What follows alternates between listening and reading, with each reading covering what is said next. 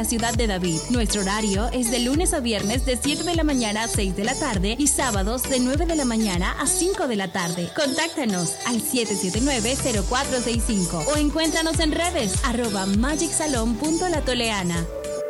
Contamos contigo para garantizar que votes en el lugar que te corresponde en la elección general de 2024. Si cambiaste de residencia, actualízate antes del 5 de enero de 2023. Ingresa a verificate.t.gov.pa para saber si estás actualizado. Si no lo estás, puedes actualizarte en cualquiera de nuestras oficinas en todo el país o también ingresar a tribunalcontigo.com. Tribunal Electoral.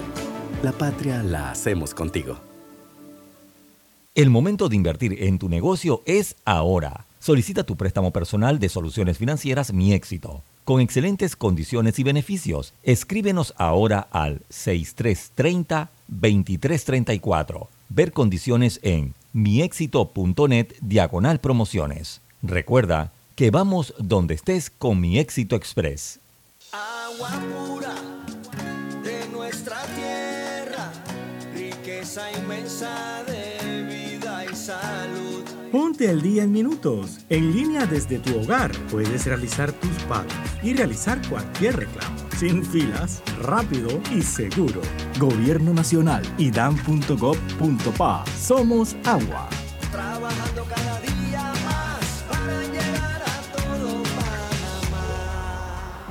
Que tus vacaciones, remodelaciones, metas y navidades no se queden pequeñas. Agrándalas con un préstamo personal de caja de ahorros. Y con el desembolso te regalamos 200 balboas. Solicita el tuyo hoy en nuestras sucursales. Te ofrecemos rápida aprobación, cómodas mensualidades, facilidades de refinanciamiento e intereses sobre saldo. Caja de ahorros, el banco de la familia panameña. Promoción válida del 19 de octubre al 30 de noviembre de 2022. Ver términos y condiciones en cajadeahorros.com.pa. Bueno, me voy a comer con una estrella. Espérate, ¿y tu esposa sabe? Claro, ella sabe que la estrella del sabor es American Star. Y por eso en la casa comemos delicioso.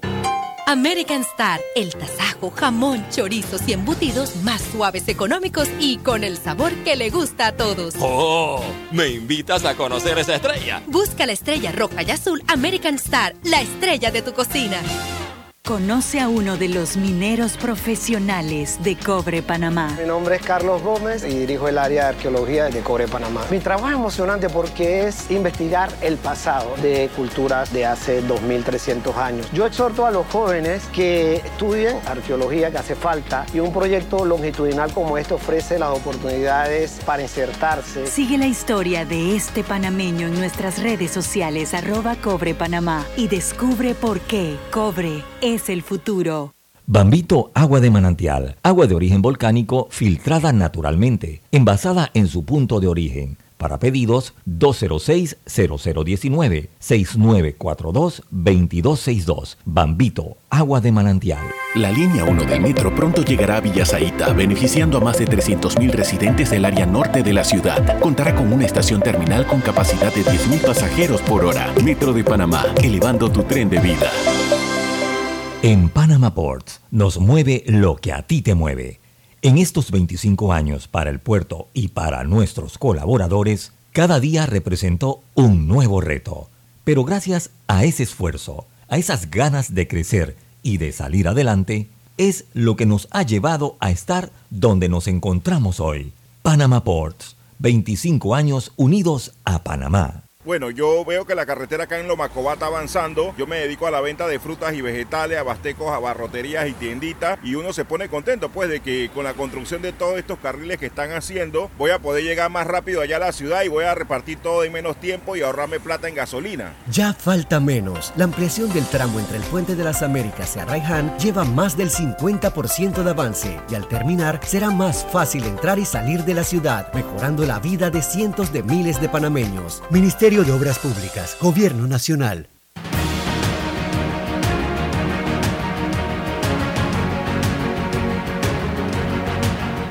Mis amigos, tengan todos muy buenos días, bienvenidos. Estamos ya en Omega Estéreo y en todas nuestras redes sociales, Instagram Álvaro Alvarado C, Álvaro Alvarado Noticias, TikTok y también estamos en Twitter, YouTube, Facebook y fanpage. Gracias por acompañarnos.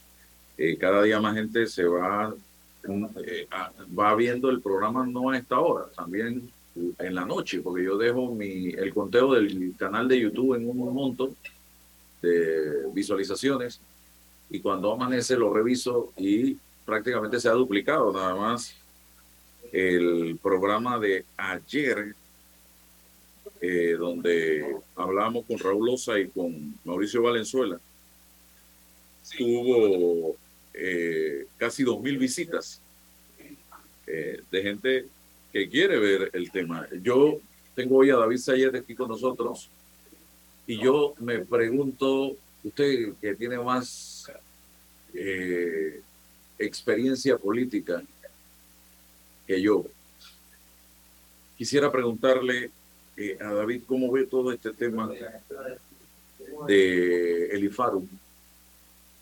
porque esto se ha esto se ha salido de control realmente.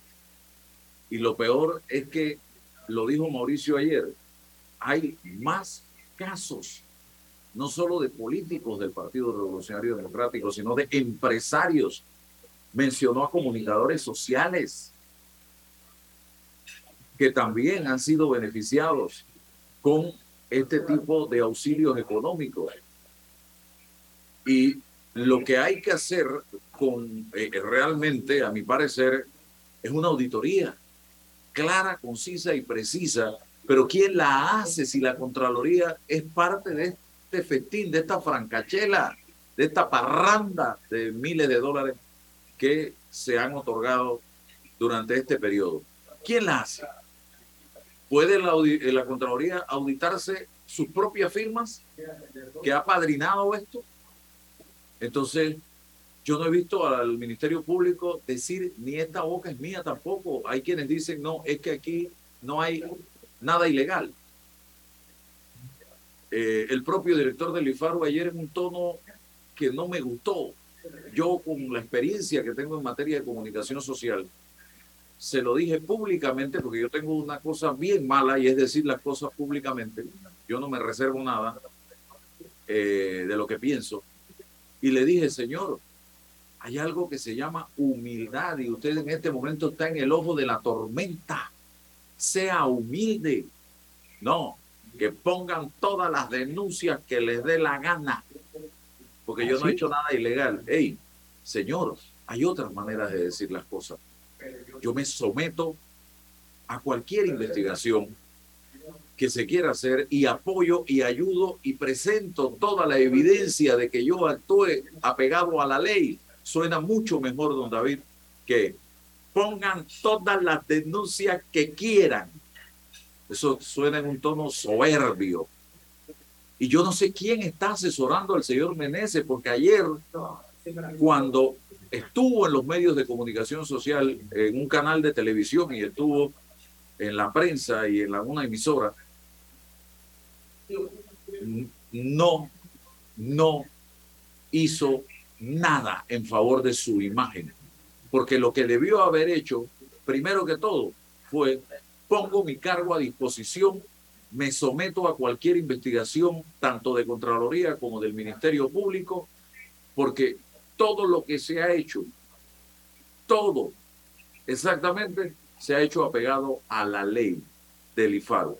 Por ahí debió haber empezado, pero no fue así.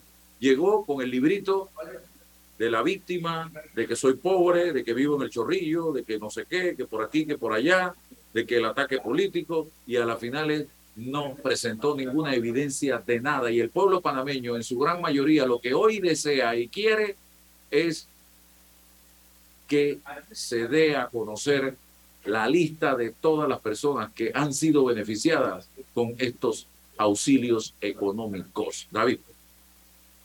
Bueno, sí, eh, yo creo que en esto quizás eh, nuestro compañero César, que buenos días, que nos acompaña, y buenos días a todos, Álvaro y, y todos quienes nos escuchan y nos acompañan. Mira, en esto yo creo que hay que reconocer los errores. Pero comencemos con, tú hablaste de una auditoría, y yo estoy 100% de acuerdo, pero estoy también de acuerdo con que los fondos del Estado así como los salarios, los contratos son públicos, hasta contratos de cosas que a veces son sensitivas son públicos.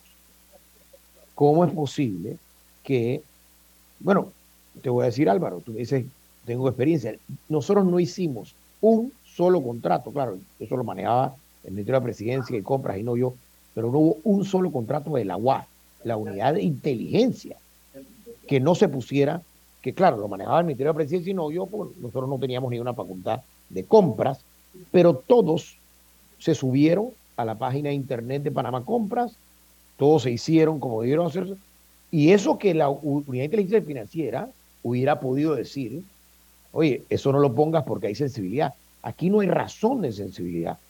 Si los salarios de los funcionarios públicos están en la página de internet, no entiendo por qué las becas no pueden estar en la página de internet. Pero yo no acabaría ahí.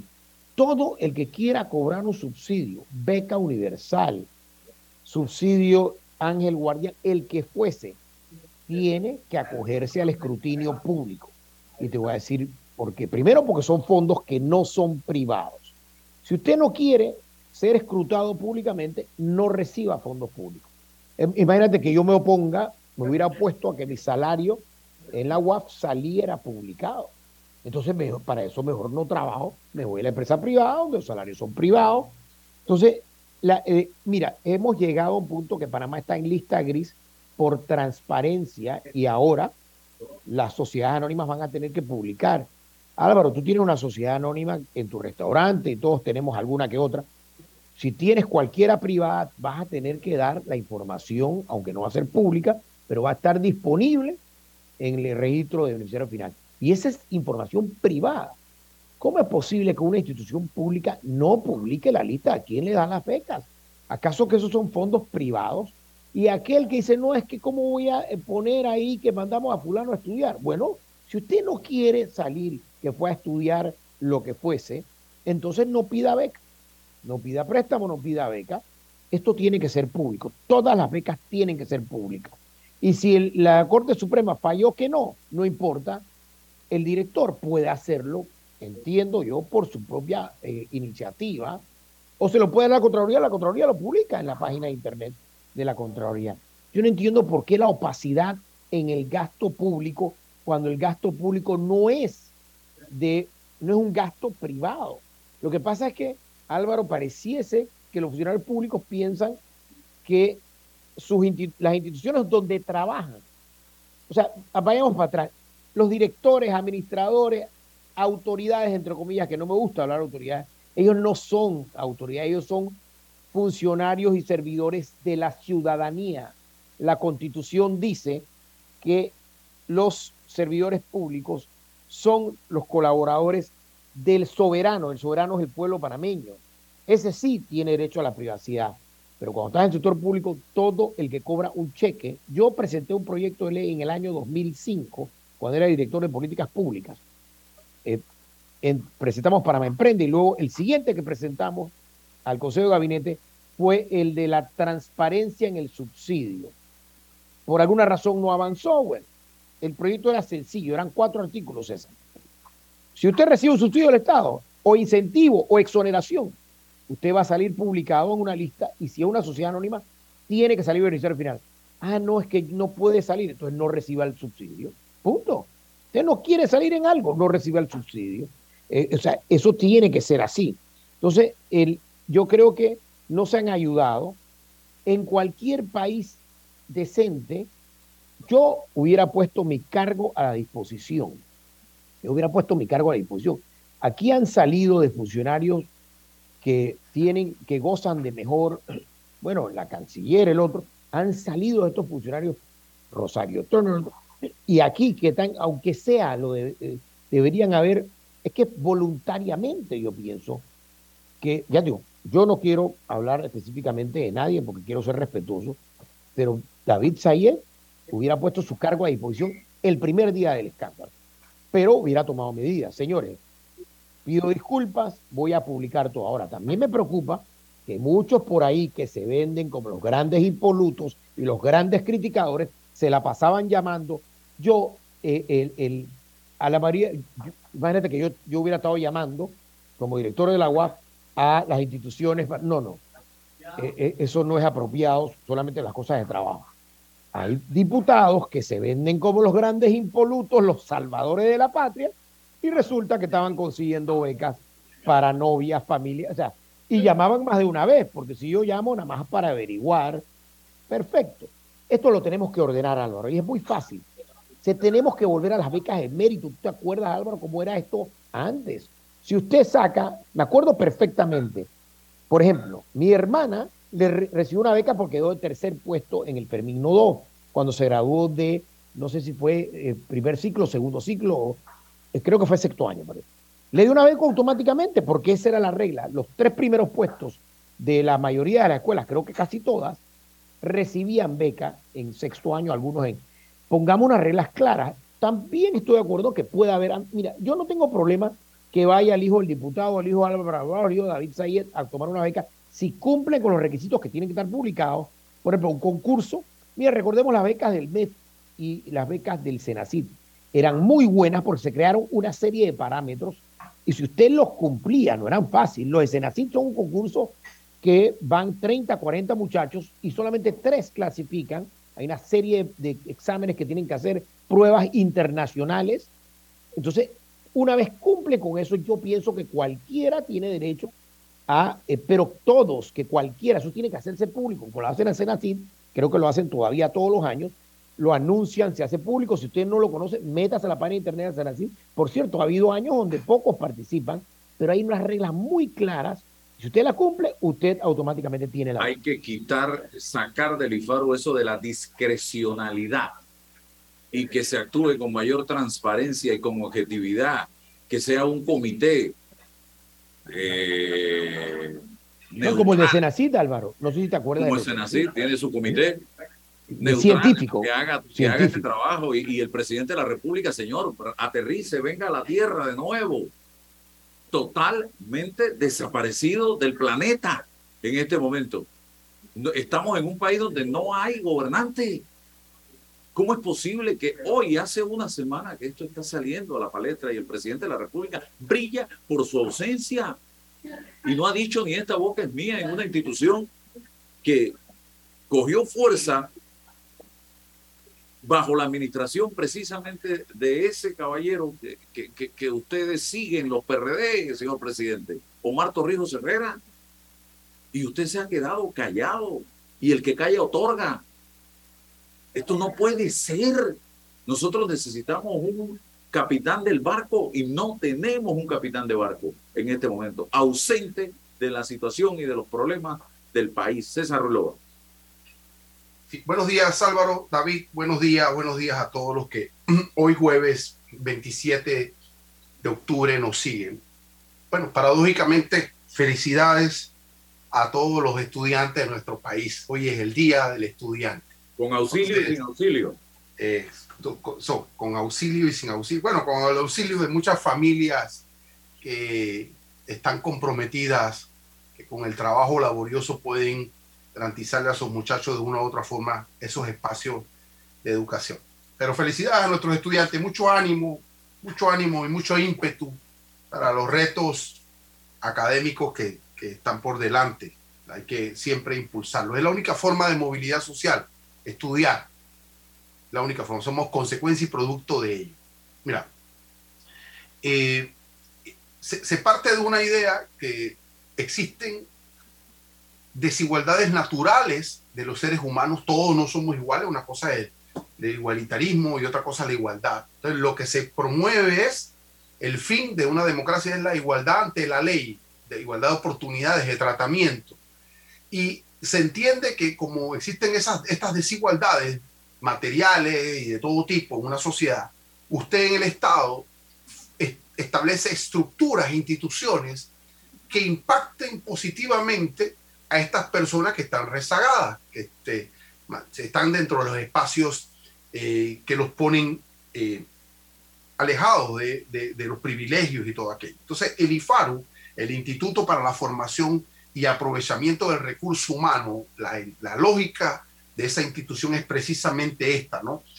Aprovechar el talento de ese recurso humano que usted tiene en la sociedad y que por esas desigualdades que se generan, naturales, históricas, no es culpa de nadie, entonces va, usted va a, impactar, va a llegar allí a través de sus políticas, ¿no? Va a llegar a esos, a esos jóvenes que tienen ese talento, que tienen esa, esa, ese, eh, eh, esa posibilidad con su rendimiento económico y generarle una posibilidad de mejores días en la oferta académica de la que ellos quieran ser destinatarios. Entendiendo esto, entonces usted dice, bueno, perfecto, ¿cómo se cumplen estos objetivos? Históricamente, a través de becas de méritos, ¿no? Ahí mm, debe usted tener, presentarle a la administración, a la institución, unos méritos de rendimiento académicos para poder entonces usted acceder a estas becas. ¿Becas de qué tipo? Becas totales o becas parciales, para dependiendo entonces de factores que tienen que ver con el nivel ah, económico de su vínculo, su unidad familiar. ¿no? Usted tiene mucho talento académico, pero no tiene cobertura económica, no tiene soporte económico familiar, entonces le vamos a dar una beca total para que usted continúe. Usted tiene talento académico, tiene algunos espacios de, fortaleza y le vamos a dar una beca parcial.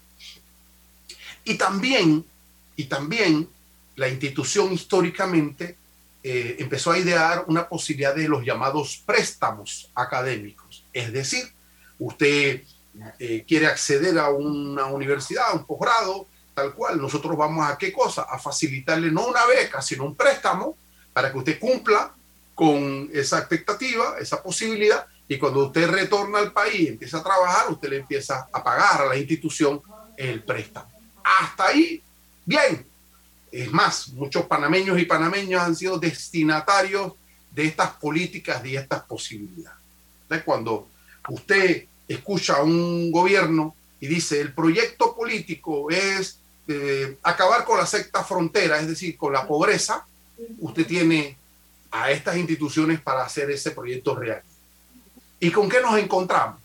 Nos encontramos en que ahora aparece otra figura, de verdad que yo que, necesito alguien que sepa cómo nació y de dónde nació, ya no la beca total o parcial, ya no el préstamo, sino ahora el auxilio económico, que es otra figura que no se debe confundir, que no se debe mezclar con las becas y los préstamos, sino con el auxilio económico.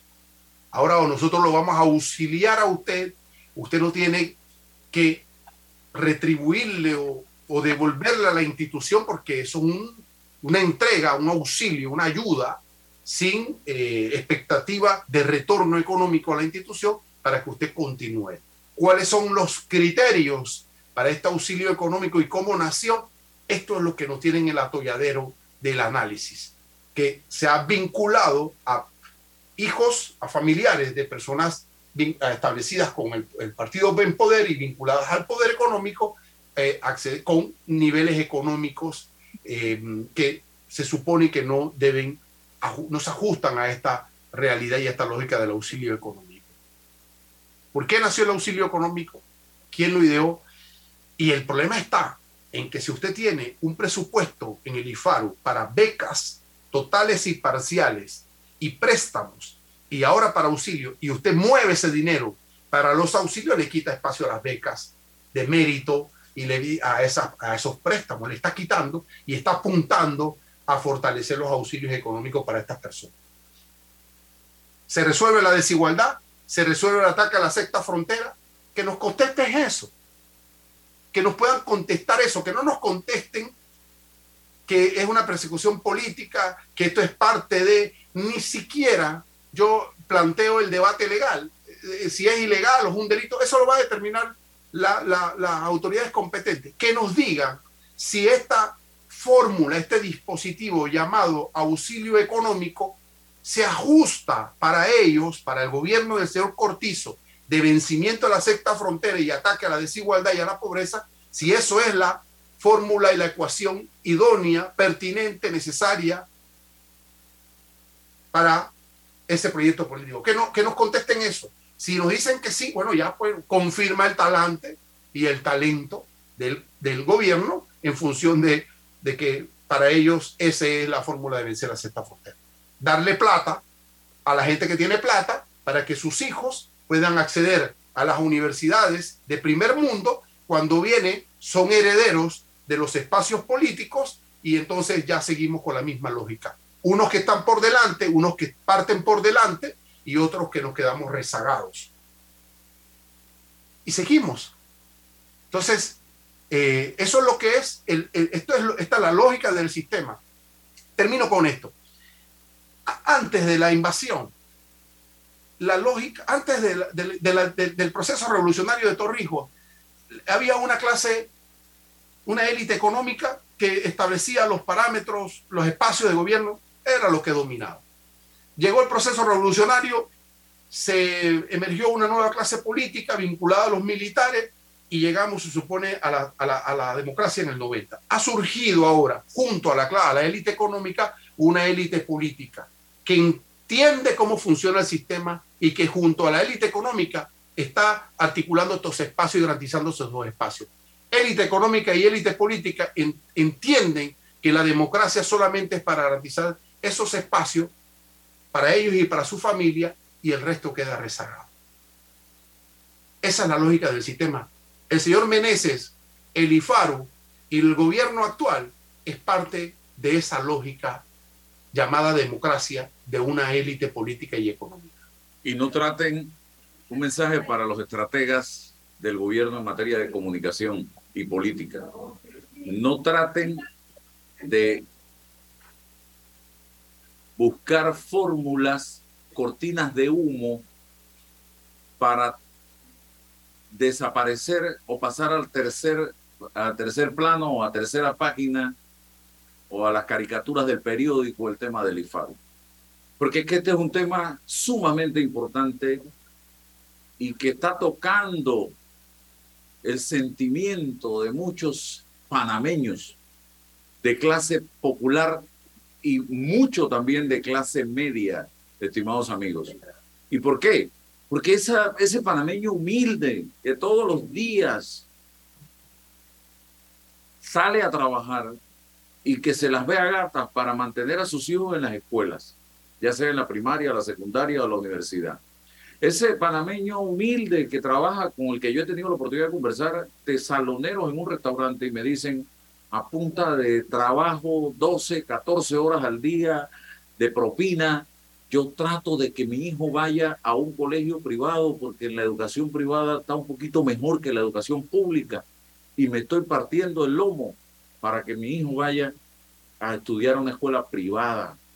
La clase media de este país que no recibe ningún tipo de subsidio de nada y que ha sido duramente golpeada también por el tema de la pandemia y que está tratando de ver cómo mantiene en los colegios privados a sus hijos y que también aspira, así como don Roberto Ábrego, diputado de la República y, y, comisionado directivo del Canal de Panamá, a que sus hijos vayan a estudiar a una universidad en Estados Unidos, en Europa, en la India, donde sea.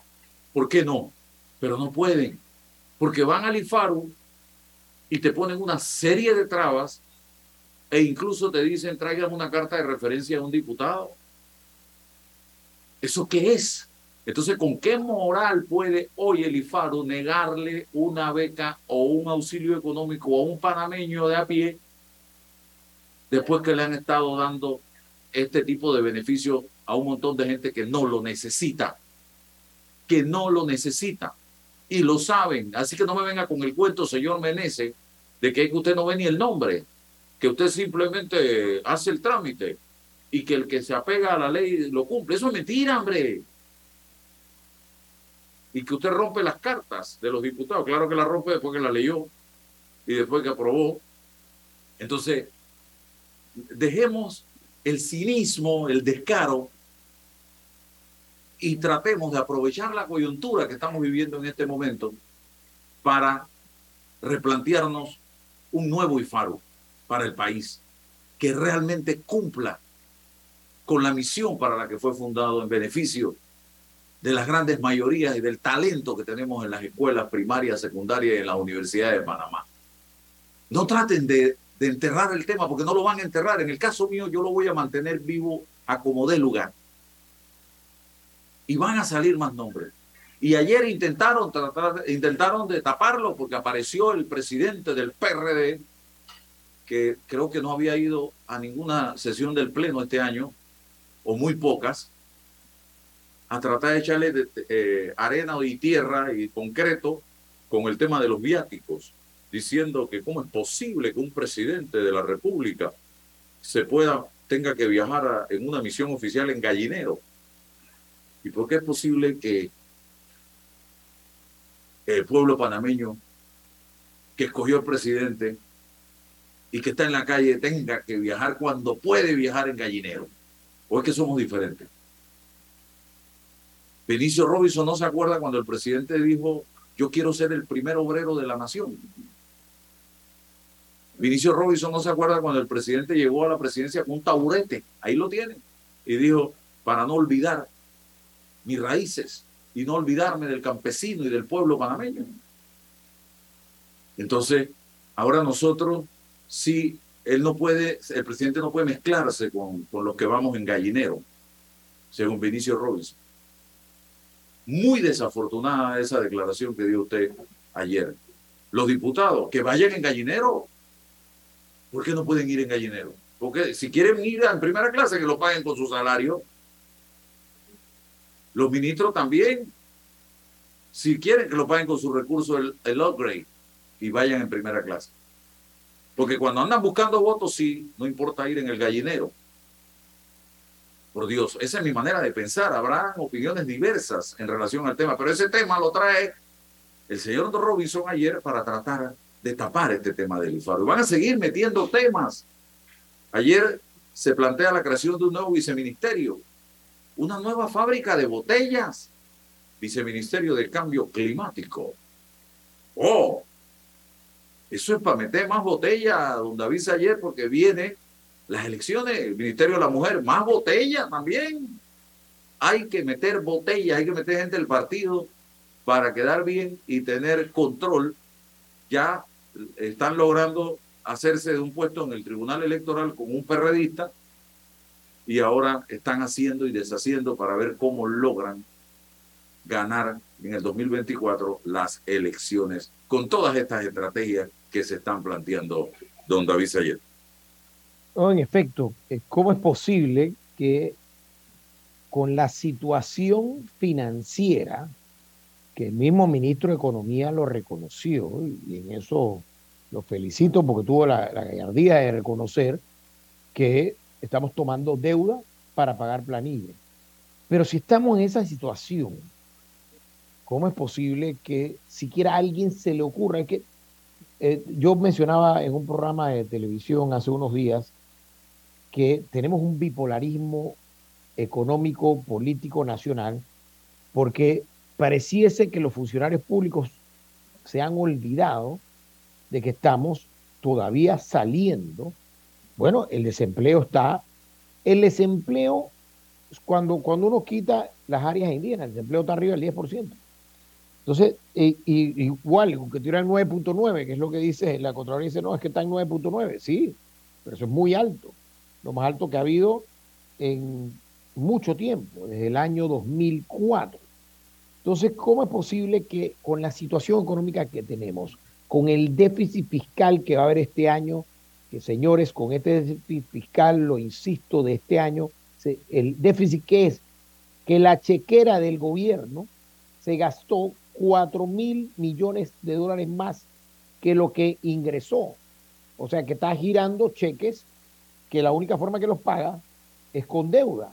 Con esos 4 mil millones de déficit hubiéramos podido construir un tren de Panamá a Costa Rica sin sobreprecio. Entonces, en vez de estar planteando esto, yo quisiera, mira, si a mí eh, un ministro me dice, queremos crear, queremos tener más, más esto, más lo otro, más inversión, yo creo que todo el mundo lo aplaude.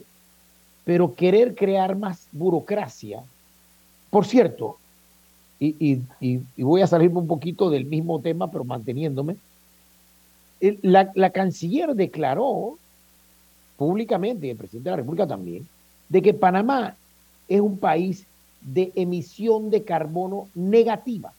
Es uno de los pocos países del mundo de emisión de carbono negativa. Entonces, vamos a crear un ministerio de cambio climático cuando, el problema de cambio climático lo han, es un problema de los países desarrollados. Además, Panamá no es, Panamá no es un planeta, pero igual, nosotros no solamente no estamos afectando, sino que estamos contribuyendo porque nuestros bosques absorben carbono. De darle prioridad. ¿Por qué no inventar? ¿Por qué? Bueno, eh, Álvaro, tú, tú eres de, de Los Santos. ¿Por qué no creamos un ministerio de la tala y la quema o de la antitala y la antiquema? Porque es un absurdo. De, ¿Perdón? Yo soy de Chitré, por favor. ¿ah? No, pero sí, ustedes no, ustedes no tumban árboles. No, el corazón de los santos. Pero espérate, ¿el, de- el desierto de Sarigua está en, en Herrera o en...? En Herrera, en Herrera, tenemos el desierto. David, teníamos un auxilio económico para ti Los Santos, pero con ese comentario ha quedado eliminado. Ah, tú eres santeño también. No, no, yo no tengo problema con mis amigos los santeños pienso que el Estado les debió haber dado tierras, porque la mejor forma de evitar la tala y la quema es que tengas tierra que tú quieras y enseñarles cómo, cómo, eh, eh, cómo sembrar de una forma sostenible, en fin. Pero igual no creo que hay que crear un ministerio de la tala y la, de la antitala y la de antiquema, porque mírate, cada función que tiene, mira, te voy a decir, César, donde yo sí pienso que debemos invertir. Por mí, que se creen 40 salas distribuidas o juzgados distribuidos por debajo de la sala tercera. Yo tengo un caso de la sala tercera por primera vez en mi vida. Tú te imaginas, César, por cuánto tiempo yo. Perdón, tengo uno en la sala tercera y otro que subió por un. un- un- y, quizás algún día podemos hacer un programa del tema judicial, porque ahí yo sí creo que hay que invertir en todo, porque la justicia, la justicia es el, la función esencial, original y más importante de, del Estado. Es la, que, la única que de verdad tú nunca podrás decir que, la, que debes recortarlo o desaparecerle, pero eh, ¿cómo es posible que la sala tercera, tres magistrados, tienen que fallar los miles y miles y miles de, bueno, que todo acaba en la sala tercera? Por mí que creen 20, 30, no sé cuántos juzgados de circuito debajo de la sala tercera, y yo en esto me estoy metiendo en cosas que no soy experto, pero yo sí quisiera ver más, más juzgados para resolución de conflictos. ¿Cómo es posible que en Panamá tome un año y medio y hasta tres años hacer una evicción, hacer valer un contrato? Yo no sé si tú tienes clientes de este tipo. A mí me ha tocado tratar de hacer valer un contrato. Y a veces, bueno, en una pasé tres años y no lograba hacer valer el contrato.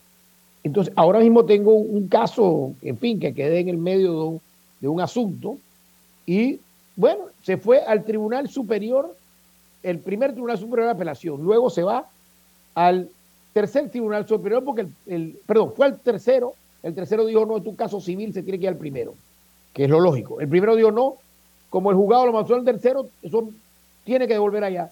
Y como no sabían qué hacer, lo mandaron para la corte. Y ahora la corte, que, que, tiene demasiadas cosas que hacer, ahora tiene que decidir si este expediente, un expediente pequeño, una cosa pequeña, si va a la sala primer, al tribunal primero, tribunal. O sea, ¿a qué punto quiero llegar? Esas son las necesidades del Estado. Tenemos, estamos en listas grises por problemas de justicia. Ahí yo vería 100% por mí que se duplique el presupuesto del, órgano judicial, que tengamos muchos más juzgados y que vayamos, César, al expediente digital. Oye, a mí me pasó que un expediente se lo llevaron y se perdió. Por suerte lo encontraron, pero se perdió dos meses y se nos, atrasó el, pero el, el tema dos meses, porque el expediente que una vez sale de un lugar, entonces, no, no, eso debería ser digital, de manera que todo el mundo lo pueda ver. El, el caso que te estoy diciendo, el, el, el expediente, todo se fue para, para el Tribunal Superior, primer Tribunal Superior. Y cuando yo lo pido, me dice, no, usted no lo puede consultar. Yo, contra, pero tengo que saber. No, porque eso está en el primer Tribunal Superior, tiene que ir a pedirlo allá. Y ahí no sé si me lo... Pero, en fin, vayamos al expediente digital. Ah, que hay que invertir 30 millones de dólares en software. Hagámoslo. Pero no en más ministerios, más viceministerios. Eh, eh, aquí vamos a acabar con 47 viceministerios, con 20 ministerios, y no entiendo. En Estados Unidos, bueno, no recuerdo, sí hay subsecretaría, pero ninguna secretaría tiene, que yo sepa, tiene dos. Y hay menos posiciones en el gabinete de un país de 330 millones que en Panamá. Bien, vamos eh, al cambio comercial porque tenemos una entrevista interesante también, eh, don César, y regresamos enseguida. Vamos al cambio.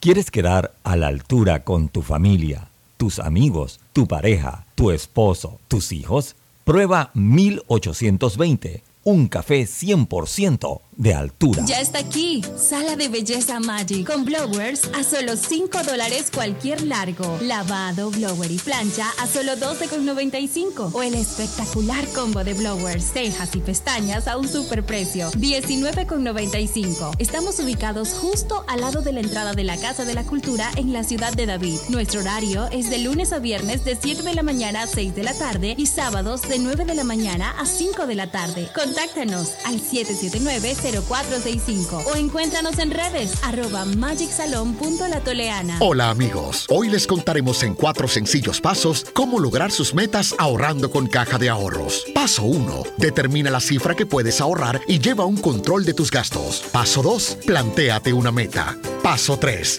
Abre una cuenta de ahorros en caja de ahorros que tiene para niños, jóvenes y adultos. Paso 4. No te lo gastes todo y ahorra para el futuro, porque con esfuerzo puedes lograr todo lo que te propongas. Caja de ahorros, el banco de la familia parameña. Me niego a ponerme lentes. En Sosa y Arango hay aros espectaculares de colores y formas para cambiar tu estilo cada día. ¿Y ofrecen alguna garantía? Tenemos 85 años haciéndolo bien. Ofrecemos garantía de un mes en lentes. Óptica Sosa y Arango. Tenemos todo para ti. Hace 25 años llegó Más Móvil, la señal que el país esperaba para avanzar con las últimas tecnologías. Una señal de unión que ha cerrado brechas. Una señal de progreso con grandes aportes a la economía de Panamá. Una señal de innovación con una potente red de fibra, más TV total y más Wi-Fi 360. A simple vista es solo tecnología, pero es el talento de nuestra gente, la verdadera señal del futuro. Más Móvil, la señal de Panamá. Al que madruga, el metro lo ayuda. Ahora de lunes a viernes podrás viajar con nosotros desde las 4 y 30 M hasta las 11 PM. Metro de Panamá, elevando tu tren de vida. Déjate llevar por la frescura del pollo melo. Panameño como tú. Déjate llevar por la frescura del pollo melo. Variedad y calidad. Melo. Frescura de altos estándares. la calidad es una promesa. Para llevarte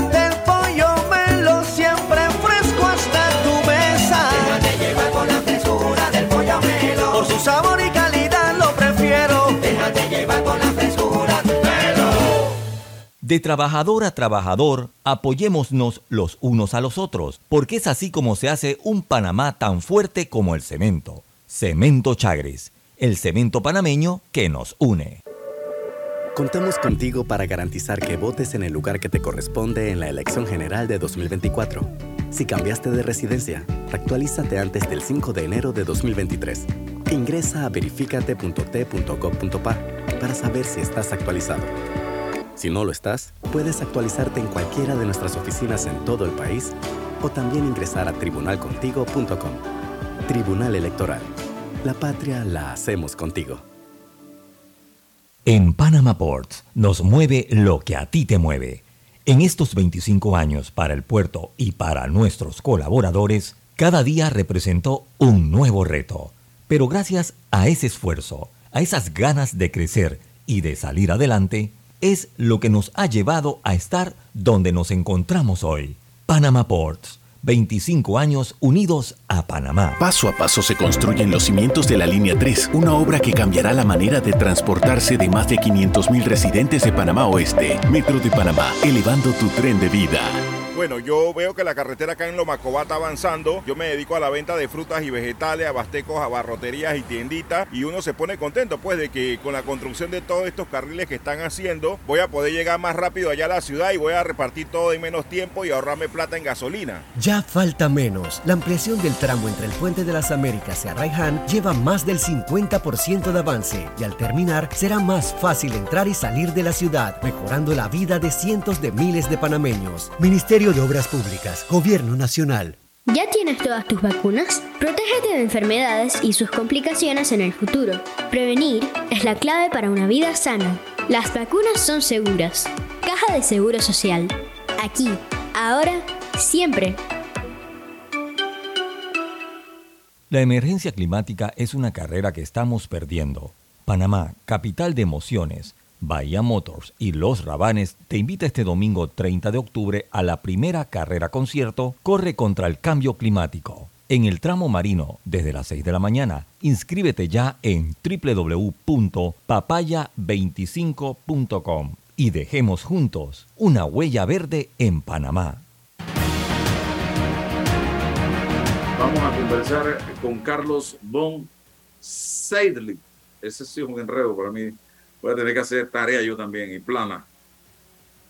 Dígame el nombre correcto, don Carlos, para que la gente lo sepa.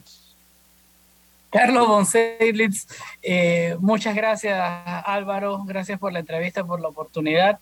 Y mi amigo David ahí se encuentra con, contigo, es un placer eh, para nosotros acá en la Autoridad Aeronáutica Civil, eh, en nombre del capitán Gustavo Pérez Morales, nuestro director general, le damos nuestro agradecimiento por esta oportunidad.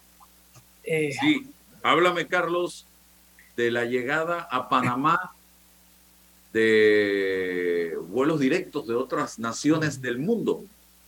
Bueno, quizás la más, la más, la más eh, eh, eh, interesante de las que están sucediendo en este momento es que la aerolínea Turkish Airlines, que, que desde el año pasado empezó a aumentar sus frecuencias y ellos estaban autorizados, están autorizados a hacer la, la, la ruta estilo circuito, ¿no? Que, que, lo hacen de Estambul, Bogotá, Panamá, eh, con, las, con las siete frecuencias, con una frecuencia diaria, ahora están añadiendo tres frecuencias eh, que va a iniciar este mismo domingo 30 y que vienen directo, vienen de Estambul, Panamá, eh, por primera vez.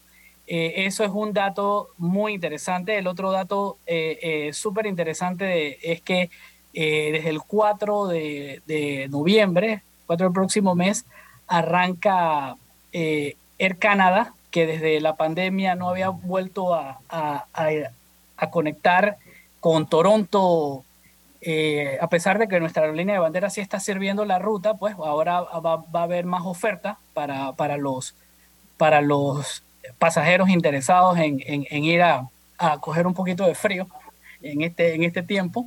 Eh, y para aquellos canadienses que quieran venir a Panamá, muy interesante o muy importante que hay que resaltar es que desde este mismo primero de noviembre se, se activa la frecuencia regular de la aerolínea canadiense Air Transat, pero de Montreal a Riohato. O sea que eh, eh, Canadá se está volviendo desde ya, o sea, eh, entendemos que tenemos información de que ellos nos han clasificado a Panamá como uno de los países eh, que ellos han clasificado de, mejor sitio para retiro. Entonces, esto, o sea que estamos puntuando bien con, con, nuestros hermanos canadienses. Esto, y eh, bueno, eh, algo, digamos, inédito, de que tuviésemos la aerolínea Air Transat certificada para hacer vuelos regulares eh, Montreal, eh, Riohato, y e igual vamos a tener eh, a, esa, a esa aerolínea para el mes de diciembre, activando la ruta Toronto-Riohato, también con vuelos regulares. Entonces son dos frecuencias semanales de Montreal a Riohato y de Toronto a Riohato, y vamos a tener a Air Canada dándonos tres frecuencias semanales de Toronto a, a Tocumen, que esta es la, la, ruta que compite con, con, la que servimos acá en Panamá de, Copa, que va cinco, eh, cinco, veces a la, a la semana, y eh, Montreal, que está servida por la, también por nosotros por Copa, que igual le, está, está servida por la aerolínea Air Transat, que la está sirviendo Montreal Ribato. Entonces son, son momentos, son momentos inéditos, es, es importante y te agradezco mucho la oportunidad de, la entrevista porque, porque sí, son buenas noticias que, hay que decirlo y que Panamá en, su política de cielos abiertos, en sus negociaciones internacionales eh, consistentes año tras año, estamos empezando a cosechar pues de, lo, que, lo que nos ha, lo que con, tanta con, tanta dificultad pues ha, sido este, eh, y, Panamá eh, tiene una historia de éxito en materia de conectividad internacional. O sea, es algo que, que, que es bueno contarlo, ¿no? Esto, l- en el fondo, puede ser una inyección de, a la industria sin chimeneas, a la industria del turismo, que ha sido la más afectada con todo este tema de la pandemia. Sí, pues precisamente la, eh, aquellos que son representantes de, de aerolíneas, aquellos que son representantes de, de, de las empresas que da- brindan los servicios en los aeropuertos, esto nos han traído datos pues de que, de que la gente les, les está pidiendo, les está, les está solicitando, oye, ¿cuándo se, se reactivan los vuelos, por ejemplo, de la, de la aerolínea Sunwing? eh, que también eh, es muy probable que para este mismo noviembre se estén reactivando también con los vuelos no regulares, con los vuelos charters, esto porque ellos se toman fotos con las personas con las polleras, con los montunos, esto se toma, eh, hay manualidades que el, que el mismo sector hace le- y le- les provee. Eh, así que esto está, está nuestra, nuestras comunidades eh, coclesanas, esto nos están, están muy eh, a la expectativa de que, de que esto se dé. Y una de las más importantes también es que eh, como no se había dado eso de, de vender puestos desde Panamá hacia esos destinos, hacia los destinos canadienses, desde el aeropuerto de Ribato, que esto es nuevo, no es que, no es que en este momento la- las aerolíneas estén apostando a que eso va a ser un boom, ¿no? Pero, pero es la oferta y, y como lo dice la regla, ¿no? Eh, eh, de esto David puede hablar mejor que yo, que es primero oferta y después demanda, ¿no? O sea que hay que, hay que ofrecer primero, entonces ellos están apostando porque la oferta eh, sea un catalizador, o sea, eh, eh, promueva, motive a que haya, haya gente que quiera hacer la, ruta de vuelta. Y esto trae otro tipo de, estimula otro tipo de pasajero que no es el pasajero que viene con el paquete todo incluido. Que esa, que esa es como decir la parte que es como más difícil y es la que queremos, la industria de sin, sin chimenea, la industria que, que sí está encontrando un poco al, al, al pasajero que lo recibe en el aeropuerto, pero sí el, el la, la industria que, que vende el paquete turístico, que obviamente no es la especialidad de la, de la Autoridad Aeronáutica Civil, bueno, nosotros en materia de, de tener los acuerdos, en materia de, de, de revisar la- el cumplimiento, de que las aerolíneas sean sostenibles, estas son aerolíneas muy sólidas, muy sostenibles, de mucho cumplimiento, esto por, ya tenemos, por así decirlo, el puente aéreo, ya, ya la, la ruta está, está tirada ahora. El, sé que lo- los otros actores del, gobierno nacional están haciendo acercamientos con los ejecutivos precisamente para, para meter estos, estos, esto, esta oferta, estos bloques turísticos dentro de la provincia de, de, Coclé y se pueda permear, ¿no? Así que eh, eh, esta es como decir la, la, la, la primera piedra que ya estaba puesta, porque sí se hacía bastante ah, eh, vuelo no regular desde que, desde que inició la operación en el aeropuerto de Ribato. Esto, pero bueno, ya eh, el, el tiempo nos está permitiendo que, que esto se transforme y, y son muy buenas noticias y esperemos que, que, que tenemos fe en que nos va a ir súper bien. Carlos, muchas gracias por estar con nosotros haciendo este anuncio importante en nombre de la eh, Autoridad de Aeronáutica Civil. ¿Es así como se llama la autoridad? Autoridad Aeronáutica Civil, así exactamente. Civil, así es. Así que te agradezco la oportunidad de, de platicar esta mañana haciendo estos dos importantes anuncios. Gran noticia y, y, y Carlos me avisas para ver si nos... Pero no me voy a tirar en paracaídas. Yo usé el paracaídas de Carlos la primera vez que me tiré y dije no me tiro más nunca. Pero después echamos ese Lo puedo hacer virtualmente, pudiera hacerlo. Yo también, yo también. Virtualmente. Carlos se ha tirado más de 200, 300, no sé ni Ay, cuántas Dios veces. mío. Él es un No, ya, experto, pues. ¿no? ¿Cuántas? Estoy retirado, ¿Cuántas te estoy retirado. Pero Me- te tiraste ah, más de mil 800. saltos, pero ya. Mil saltos, exacto. Imagínate tú eso, Álvaro. No, no, Rafa Ceballos anda en eso ahora, mi amigo Rafa. Sí, sí. Eso, eh, eh, los, que, los que todavía tienen espíritu joven, ya nosotros los que estamos pagando matrículas y atendiendo niños, me- preferimos estar un poquito más en tierra. Bien, oiga, gracias Carlos. César, ¿Cómo me no? gustaría, gracias a ti. me Buena gustaría. César, conocer tu opinión como abogado y defensor de la democracia, de esta decisión que toma el staff de magistrados de la Corte Suprema de Justicia, cinco nombrados por Laurentino Cortizo, de llevar al Tribunal Electoral a un PRD de tuerca y tornillo. No estoy diciendo que sea bueno o mala la persona, no se malinterprete. Lo que estoy señalando es que es un miembro, aunque haya renunciado el día antes, pero ha sido un miembro del Partido Revolucionario Democrático de tal peso que incluso fue presidente de la Junta de Elecciones del partido en el 2016. Sí, eh, yo, yo vengo sosteniendo que desde 1990 a la fecha, o sea, 32 años, ¿no? Em, estamos amasando y construyendo la democracia panameña. Y esta fórmula de democracia panameña, desde mi óptica, es solo la democracia electoral, la democracia de los votos, la democracia de las urnas, la democracia de los, de los eh, residuos, de los cocientes, la, democracia de las alianzas políticas para garantizarse espacios eh, en, la, en, la, representación política.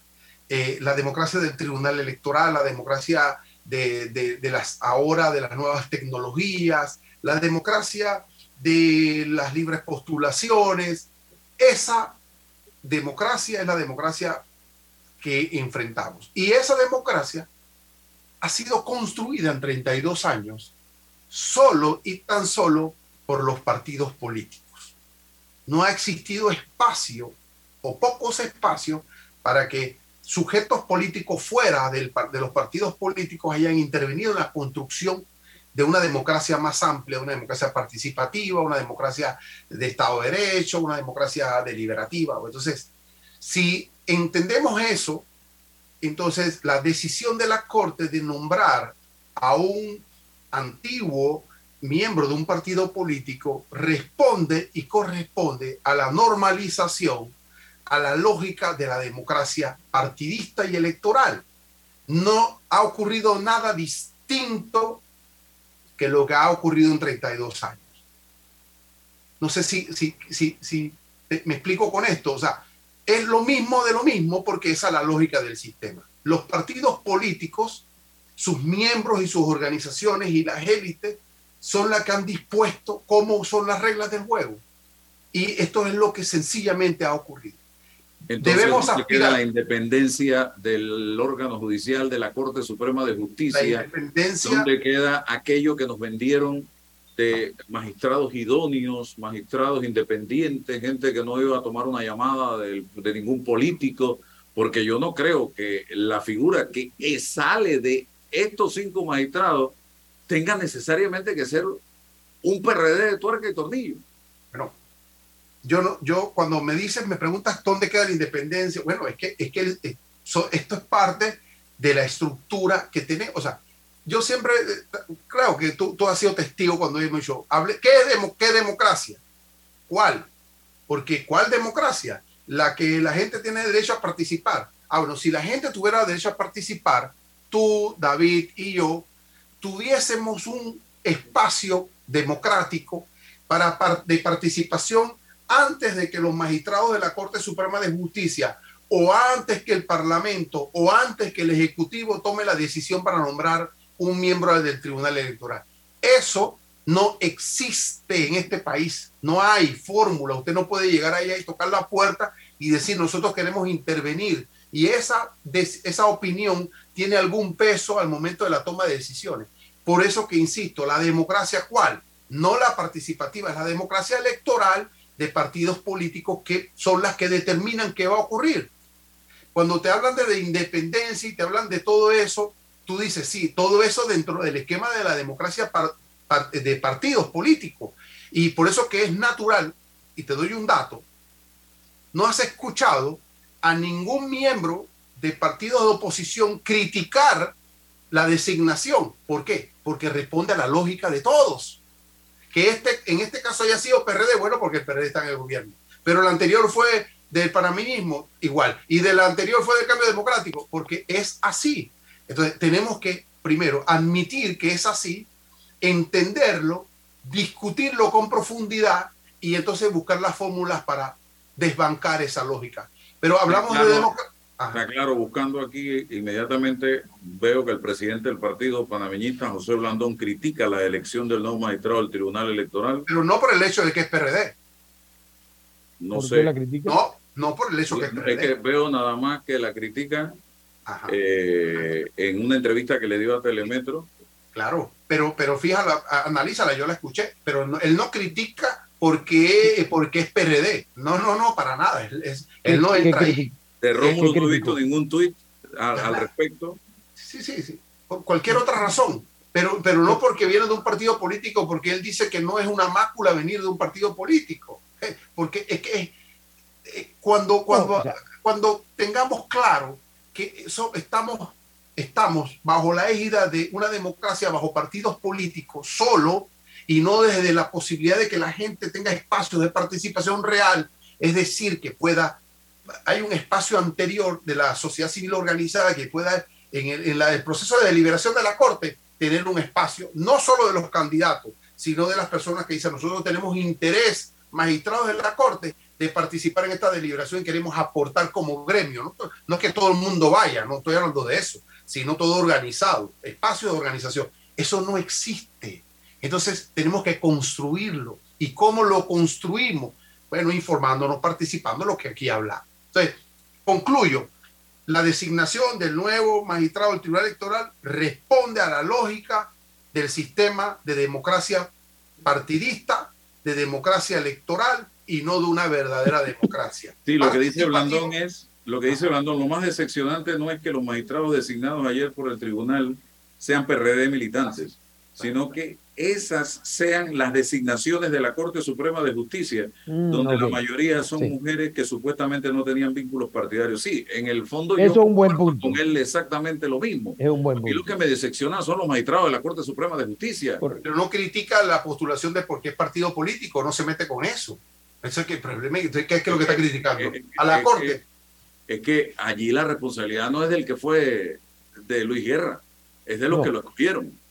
Digo, pero, pero sigue siendo porque, pero digo, volvemos a lo mismo. ¿quién? O sea, es, es miembro de un partido político, fue miembro. Pero entonces eso si debió, eh, el- ahí la crítica es a quienes han teniendo no sé cuántas decenas de candidatos, escogen al del partido, al de un partido. Bueno, político. y entonces vamos a ver, y entonces cómo se escogió ese miembro, qué, qué fuerza determinó eso.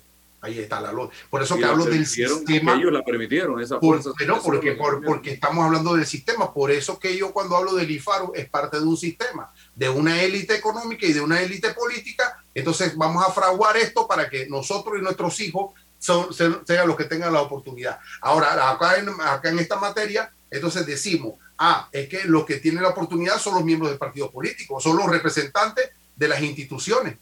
Ese es el sistema. Cierra, don David. Bueno, rápidamente, realmente estoy sorprendido. Lo que no entiendo es por qué la ley no limitó esto cuando a los delegados electorales, que tienen mucho menos injerencia en el proceso electoral, se les prohíbe su participación política, eh, no ni siquiera solamente lo de partidos, los delegados electorales no pueden estar activos, por- en, en- no pueden ir a reuniones políticas, no pueden estar activos en, en favoreciendo ni siquiera. No que la ley lo hacen ellos mismos, David, ¿cómo la van a prohibir? Pero ¿y por qué a los delegados electorales sí se les prohíbe? Es de menor entonces porque no tiene no se le jerarquía. prohíbe a los magistrados. O sea, esto, mira, en el 68 eh, estaba pasando lo que está pasando ahora y recuerden cómo acabó eso. Entonces, yo no sé, el, el, yo creo que es hora de empezar, pero eh, eh, estoy pensando y voy a cerrar con esto, hay un libro, no estoy diciendo que estoy a favor del título, pero un libro que me tocó leer, muy interesante, un economista que dice, se llama Democracia, el Dios que fracasó. Eso es lo que está pasando aquí, César, si te escucho bien. Y, y bueno, lamentable porque Panamá es una república democrática, pero es más una república, pesos y contrapesos. El tribunal debe ejercer también, es un órgano separado, pero bueno, eh, no sé, realmente eh, eh, no quiero criticar porque puede ser que el señor Guerra es una muy buena persona, espero que, que, si, lo, que si queda, que haga un buen trabajo y que se acuerde que una vez él está ahí, él es magistrado del Tribunal Electoral y no, es miembro de un partido. O sea, exacto, él tiene como- y que va a estar 10 años, así que no le debe el puesto a nadie una vez está ahí. Gracias.